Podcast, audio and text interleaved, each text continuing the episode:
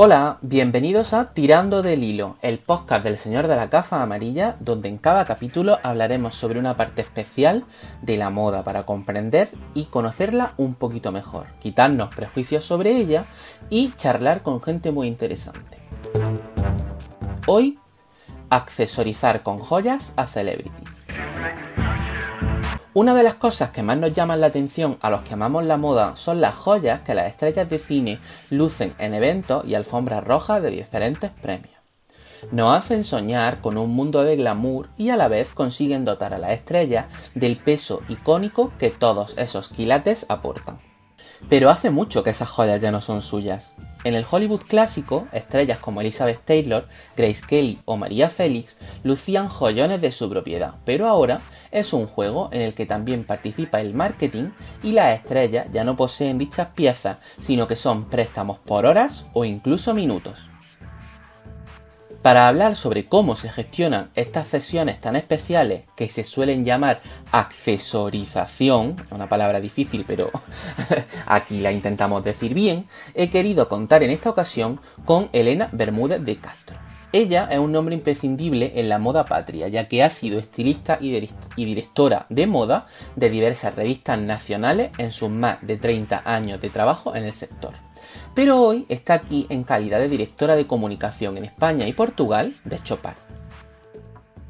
Como seguro sabéis, Chopard es la marca anfitriona y patrocinadora del Festival de Cannes. Se encarga incluso de hacer su icónica palma de oro.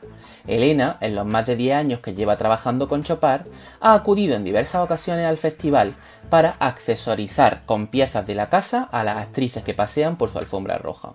Ella, mejor que nadie, nos contará algunos detalles de este apasionante trabajo.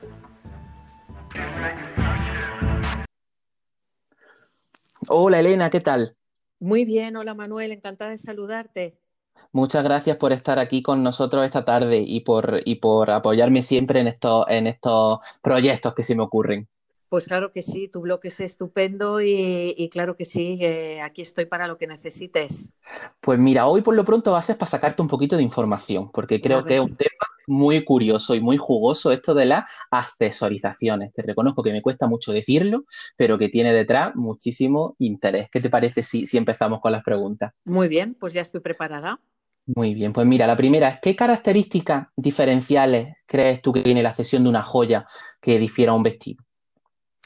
Bueno, eh, em, lo primero de todo, el valor. O sea, bueno, es verdad que si hablamos de vestidos de alta costura, el valor también puede ser como el de una joya, pero eh, digamos que en un vestido siempre puedes eh, tener la opción de elegir entre muchísimos, probar finalmente y demás. Con la joya tienes que ser mucho más selectivo, ir más al grano, como si dijéramos, y, bueno, y ser mucho más puntual porque movilizar joyas, bueno, pues lleva unos protocolos los de seguridad que son bastante exigentes.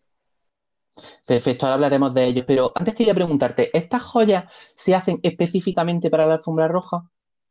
Bueno, no, no, específicamente, aunque es verdad que nosotros en Chopin, eh, justamente en el Festival de Cannes, que tendría que estar acabando justamente este sábado, que este año ha sido eh, suspendido, tenemos una colección que se llama Red Carpet, Red Carpet Collection, que de, piezas de alta joyería únicas que presentamos justamente durante el festival y que utilizamos para, junto con otras piezas, para accesorizar a las celebrities que hacen la, eh, bueno, pues la, la, subida de la escalinata y que, bueno, que van a las fiestas durante el festival.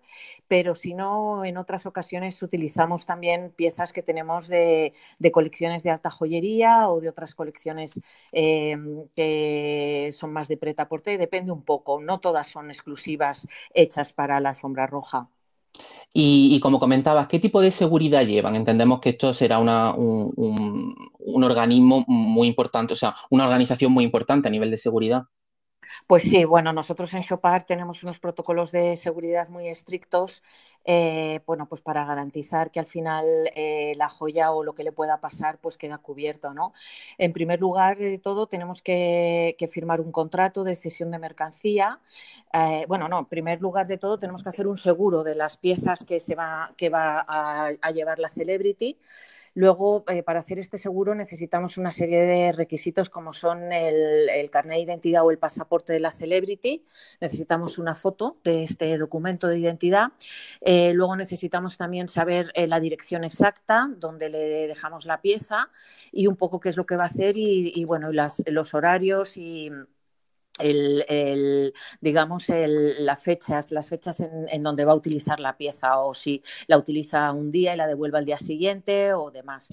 Luego, en, el momento en el que le prestamos la pieza y ya queda en manos de la propia celebrity, tiene que firmar un documento también de cesión de, estas eh, piezas, donde ella también se responsabiliza em, de alguna forma, es decir, que mientras no las usa, pues que igual las tiene, las está dejando en una caja de seguridad que tiene que tener una serie de características bueno, pues que no queden descuidadas. Y por último, ponemos también un, un guardaespaldas, que bueno, en muchas ocasiones le llamamos guardajoya, porque al final lo que hace es acompañar a la celebrity pues para, eh, para estar vigilando las piezas. También es muy cómodo porque en un momento determinado, cuando la celebrity eh, deja de utilizar la pieza, pues se la puede dejar al, guardaespaldas y este ya se ocupará de retornarlo a, nuestras oficinas o a la boutique o, donde sea que tenga que devolver la pieza. Em, es verdad que hay una cosa que tengo que puntualizar y es que el guardaespaldas no se pone siempre eh, al 100%, depende un poco también del valor de la cesión de las piezas por ejemplo, si a lo mejor eh, dejo alguna pieza aquí en Madrid eh, pues para acudir a los Goya o algún acto y las piezas no, superan un valor tan elevado como pueda ser en el Festival de Cannes y demás, pues eh, y si la celebrity es de nuestra confianza, pasa por todos los procesos de, que, del documento de identidad, etcétera, pero a lo mejor en ese caso, bueno, pues no se le pone un guardaespaldas. Pero el 90% de las veces sí. Entonces, la responsable eh, última, al fin y al cabo, es la celebrity, no tanto su estilista o toda la tropa de representantes, managers, etcétera. Digamos que la celebrity se toma cargo en esto, toma conciencia ¿no? de lo que lleva. Sí, la, responsable última es la celebrity porque es la que está llevando la pieza. Entonces, aunque la pieza esté asegurada, aunque la pieza esté, eh, eh, hayas firmado también, bueno, la, no vale solo, se ha firmado un seguro, porque además tú sabes que cuando, bueno, una cosa es tener un seguro y otra cosa es cuando tienes que ejecutar ese seguro cuando te pasa algo, es decir, que si la celebrity pierde la pieza, eh, le van a someter a una serie de, preguntas eh, y a nosotros también como organización que ha cedido la pieza, como firma, nos van a, someter a un montón de preguntas. Eh, primero tienes que denunciar a la policía y luego, bueno, pues te van a someter cuándo, cómo y cómo fue esa pérdida o si, lo, si se la han robado, cómo ha sido ese robo, etcétera, ¿no? Para que después el seguro pueda, digamos, indemnizarte por esa, por esa pérdida o ese robo. Si, claro, nadie ha cumplido medidas de seguridad, es muy difícil que el seguro te pague. Claro, claro. Eso te pasa como, en todo, ¿no? Como cuando tienes un accidente de automóvil, al final tú tienes que demostrar quién ha sido el culpable, etcétera, etcétera, ¿no? Entonces, pues esto es lo mismo. Tengo que decir que en este caso no toco madera porque además no tengo la, la respuesta exacta de qué pasaría o qué ha pasado cuando alguien la ha perdido o la han robado, porque a mí, en mi caso concreto, cuando yo he cedido piezas no me ha pasado. Así que espero que. Es lo típico que conocemos. La teoría, ¿no? Pero la práctica no queremos conocerla. Exacto, pues, espero no tener nunca esa respuesta, eso te lo digo. Perfecto. Y luego supongo que siendo una marca como, como Chopar, una de las más deseadas de la alfombra roja y de, y de alta joyería con tanta tradición y con tanta historia, os llegarán muchísimas peticiones, ¿no? ¿Cómo se elige que a una celebrity que sí puede llevar vuestra joya y a otra a la que mejor no dejársela? Bueno, en nuestro caso concreto somos una marca bastante abierta a, ceder piezas, ¿no? Nos gusta ser una marca amable y bueno, pues cuando una celebrity nos llama a nuestra puerta nos gusta tener abierta. Lo que pasa es que bueno, pues oye, también tienes que tener en cuenta lógicamente qué tipo de celebrity, en el sentido que eh, eh, bueno, pues a veces eh, intervienen las relaciones personales, otras veces intervienen las relaciones que puedas tener con su estilista o también con su representante. Bueno, pues un poco todas estas cadenas de de, amistades que se puedan tener o de relaciones que se puedan tener. Eh, y luego, bueno, pues también el nivel, por supuesto, de la celebrity, porque, bueno, aunque no, no, cerramos la puerta a celebrities nuevas, de hecho, nosotros incluso en el Festival de Cannes tenemos un premio a celebrities, eh, a, dos, a un actor y a una actriz que son noveles, es decir, que en ese principio no son muy conocidas. No cerramos esa puerta tampoco a blogueros ni demás, pero bueno, tenemos que ver un poco las circunstancias. Si al final, eh, bueno, pues va a ser muy fotografiada, no va a ser muy fotografiada, esto va a tener una rentabilidad, eh, bueno, un poco el, bueno, pues como hace todo el mundo a la hora de prestar algo, también las firmas de ropa, pues saber un poco el, dónde está posicionada esa celebrity. ¿Eso, por ejemplo, es un trabajo vuestro a nivel interno o lo facilitan, por ejemplo, los, que os digan, oye, pues mira, la última vez que fueron los Goya, a tal la hicieron no sé cuántas mil fotos y esto es lo que te presento. Bueno, en mi caso concreto, si es una cosa aquí local, lo valoro yo antes de que lo valore Ginebra.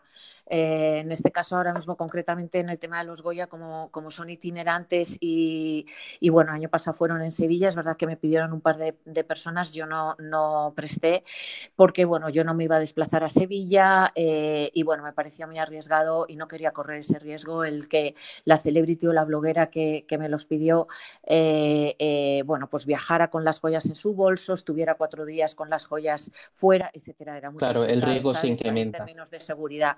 Entonces, en ese momento, en ese caso concreto lo valoro yo. Eh, profesionalmente lo valoro y veo si me compensa o no. Y bueno, muchísimas veces cuando tú, eh, vamos, 100% de las veces cuando les da la explicación a la, a la celebrity o la bloguera que te lo ha pedido y le dices, mira, es que yo no, no tengo recursos en Sevilla para poder prestar, lo entienden divinamente, ¿sabes? Entonces, en ese caso concreto, bueno, pues es más difícil. Cuando estamos en el Festival de Cine de Cannes, que tenemos una organización inmensa donde prestamos joyas continuamente a celebrities, a blogueras, a muchísima gente, la puerta está abierta, eh, mucho más abierta. También es verdad que en ese caso depende de en qué día nos lo pidan, porque hay días que no tenemos más bodyguards y que ya no podemos asumir el préstamo de más joyas, porque a lo mejor ya le estamos prestando a, 20 personas, entonces eso es una, eh, a 20, 25, es decir, entonces, o a más, porque a lo mejor unas hacen la alfombra roja, otros la quieren para ir a una fiesta, otros, otras celebrities están en un shooting con una revista, etc. es una organización de calendario brutal también, ya no Brutal, entonces sí. Pero bueno, en general solemos tener la puerta bastante abierta y, bueno, también depende un poco el valor de las joyas que elijan. Por ejemplo, no hace mucho tiempo, bueno, justamente en la última gala de las eh, Green Fashion Awards que son en Milán, eh, bueno, pues eh, iba Cristina Pedroche con un diseñador y, mm, y, este me pidió unos pendientes porque quería que llevara a Cristina, que aparte yo a veces le presto también piezas, que llevara unos pendientes que fueran sostenibles, como nosotros lo hacemos todo con oro ético y porque la gala era la gala Green Carpet Collection, etcétera, bueno, pues conocí al diseñador, es amigo mío, conozco a Cristina, los pendientes no sumaban mucho y se los presté, pero vamos, fueron y al día siguiente los, o sea, se fueron a Milán, fueron a la fiesta y al día siguiente los tenía en mi casa. sí, que, cada, caso se valora individualmente, Exactamente, eh, un montón de, coordenadas, ¿no? De situaciones que, se pueden dar. Y luego, eh, a lo mejor esto es sensación mía y tú desde dentro no lo vives así, pero ¿tú crees que tiene más impacto mediático todo el momento joya que el momento vestuario como tal, que el momento ropa? Mm, no, eh, no, o sea, puedo decir que, es encima, o sea, vamos a ver, cuando una revista o un, un blog o eh, un medio de comunicación digital habla sobre las alfombras rojas, el 100% de las veces acreditan los vestidos y sin embargo las joyas y los accesorios se suelen acreditar el 50% de las veces. Con lo cual el impacto mediático siempre es más grande el de, los, el de, las, el de la ropa. Pero digamos que, bueno, que nuestro impacto mediático cuando dejamos piezas suele ser muy importante y por eso también se, prestan. También porque al final es como un escaparate en movimiento, es decir, las joyas cuando las ves puestas tienen mucho más impacto visual que si ves una foto silueteada de la pieza. Entonces, bueno, pues eso junto con el, valor añadido que tienen ciertas celebrities a la hora de llevar las piezas, pues al final forma todo un conjunto de eh, muy redondo que, beneficia a todos. Es una especie de win-to-win. Ajá. ¿Y por qué cree, o sea, cómo se valora, perdón, económicamente ese impacto publicitario? El que ha supuesto que lo lleve determinado, determinado producto, determinada chica en determinado momento. Bueno, no se valora por, por la chica, se valora por, el, por la mancha que ocupa, digamos, en una revista. Por ejemplo, si la revista Hola eh, publica una foto eh, grande de Penélope Cruz llevando joyas de Chopard, pues tú lo valoras como el valor de, que tiene eh, la inserción publicitaria de una página en, en, el Hola. Bueno, esto se valora exactamente igual que cuando valoras el impacto de cualquier otra aparición que tenga cualquier producto de Chopard en la prensa o en, o en los medios de comunicación, etcétera, o en, si es un bloguero, pues con todo el impacto mediático del, bloguero, los likes, eh, la, cantidad de followers que tiene el bloguero, etcétera, ¿no? Mogollón de matemáticas. Sí, en el, tema de las redes sociales, ahora ya sabes que ahora está más dividido porque también se, está valorando mucho los microbloggers, que son los que tienen un, poco, un público objetivo mucho más focalizado. En fin, bueno, hay muchísimos parámetros para medir la, repercusión publicitaria económicamente. Luego, claro, y entendemos que no, eh, perdón, entendemos que no hacéis diferencia a nivel de estatus de celebrity, porque como tú dices, todas son, en fin y al cabo, ese escaparate en movimiento, ¿no? O esa, esa pequeña editorial en movimiento. No, no tiene más valor. O sea, publicitariamente hablando, a la hora de, contabilizarnos por nosotros, no tiene más valor que si el Ola publica a Penélope Cruz con una joya de Chopard que si publica a Julian Moore o si publica a Cristina Pedroche. Lo que sí que es verdad es que cuando tú dejas una pieza a una celebrity internacional, al final el impacto eh, publicitario va a ser internacionalmente, es decir, que se va a publicar en el Hola, se va a publicar en el Hello, se va a publicar en el Vanity Fair americano, se va a publicar en muchísimas eh, medios de comunicación around the world. Cuando tú eh, dejas una pieza a una celebrity que es local, lógicamente también tu impacto publicitario es menor porque se lo estás eh, solamente va a salir en los medios de comunicación locales. Claro, claro. Y luego, ya tú que estás, sueles estar en contacto con ellas, tanto con los estilistas como con las actrices o actores, que también hablemos de toda la parte de relojes, que yo como hombre eh, eh, también me toca muy de cerca, ¿no? Cuando veo a algunos actores con unos relojazos alucinantes.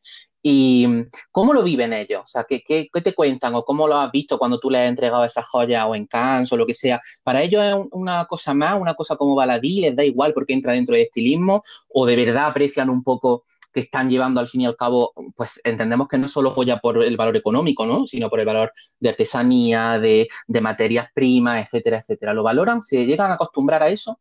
Sí, bueno, se acostumbran porque casi todo el mundo ahora cuando va a una ceremonia pide, pide joyas mm, que les presten y demás, no están más al alcance de la mano, entre comillas, en ese aspecto.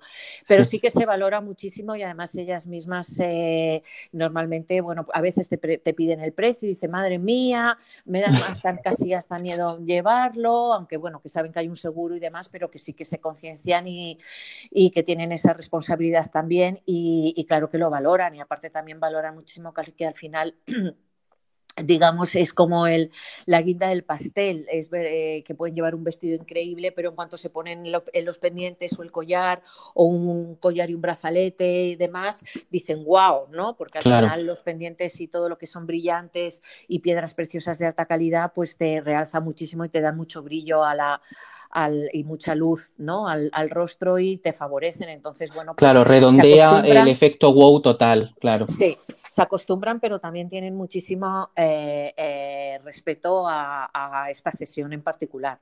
Como tienen respeto a todo, también tengo que decir que las celebrities, no porque ahora mm, donde vayan les presten los vestidos y demás, porque también hablamos de vestidos, pero hay vestidos de, alfombra roja que también valen muchísimo dinero. O sea que en ese aspecto, eh, bueno, pues ellos ellas también valoran que lo tienen que cuidar que, y, que, que, bueno, que lo tienen que devolver eh, prácticamente en las, en las mejores condiciones posibles, sino iguales a como se lo han prestado. Entonces, aquí digamos que, aunque te acostumbres, no dejas de, ser responsable.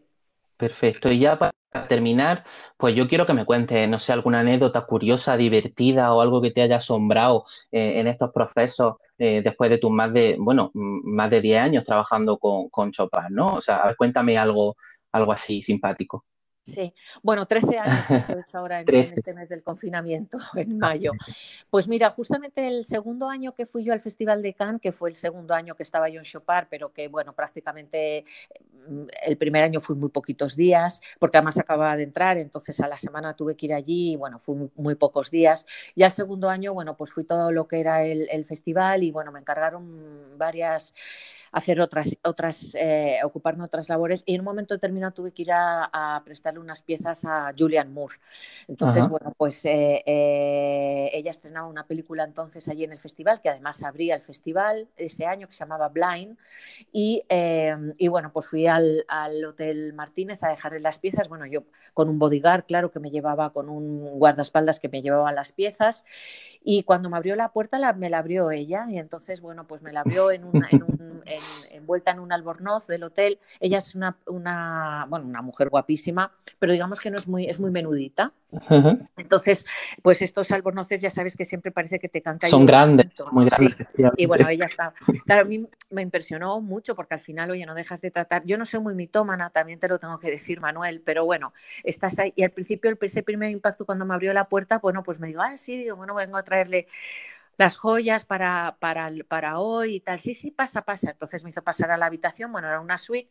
Y, y, bueno, y por decir algo, por no quedarme callada, porque a veces tienes que romper el fuego de alguna manera, el hielo de alguna manera, pues dije, mm, qué habitación más estupenda, menuda vista mm, más bonita, ¿no? Porque tenía una vista justamente al mar y entonces me dijo, entonces ella en inglés me dijo, ¿has visto? Es una, es estupenda, ven, ven. Y entonces de repente estábamos las dos en el balcón de su suite, ella en Albornoz y yo pues con, y como eh, viendo la vista del, de la Croisiette y viendo la vista del, del, del mar de, de Cannes, ¿no? Entonces, bueno, pues una situación un poco surrealista que inmediatamente salí de ella diciéndole, bueno, ¿y, y qué, qué, le parece si, si mm, esto eh, elegimos las piezas? Ah, sí, sí, por supuesto, y tal. Y ya entramos a la habitación y ya, y ya eh, seleccionó. Pero bueno, fue esa manera de que tuve de romper el, el hielo que luego me, me, hizo tener que romper otro hielo. pero bueno, sí, pero bueno, también es un momento, un momento inigualable mirar la Croisette con, con Julian Moore a tu lado, sí, sí, como si fuera amiga de toda la vida. Sí, sí, exactamente. Así que bueno, pues esa es una, una, anécdota de tantas, sí. Pues muy bien, Pero bueno, normalmente no hay muchas anécdotas, ¿eh? normalmente pasa todo muy fluido, ¿Sí? pasa todo muy, muy, eh, muy bien y, y, no suele haber problema. Al final, las celebrities es verdad que son como, como dioses para nosotros, pero al final son seres humanos y son normalmente son súper amables. Claro, y luego pasa como en todos los trabajos, ¿no? Que, que una vez que ya eh, lo, lo, haces muchísimas veces, pues un día más en tu normalidad, ¿no? En tu día a día. Sí, o cuando ya conoces mucho a la celebrity porque claro. muchas, muchas veces piezas, como en mi caso con Penélope Cruz, pues bueno, pues ya ir a su casa era una cosa eh, normal y corriente y ella me trataba con toda la confianza del mundo y, y yo a ella y, y, bueno, pues no, no pasa nada, ¿sabes? ¿sabes? Hay una discreción y cada Se han convertido en, compa en, compañeras de trabajo, claro. Sí, de hecho, de, una, bueno, de cierta hace, forma. no hace mucho me la encontré en un restaurante almorzando y me vino a saludar, o sea que... Sí. que para que veas que al final todos, es, todos somos humanos y, y, y, gente normal y corriente.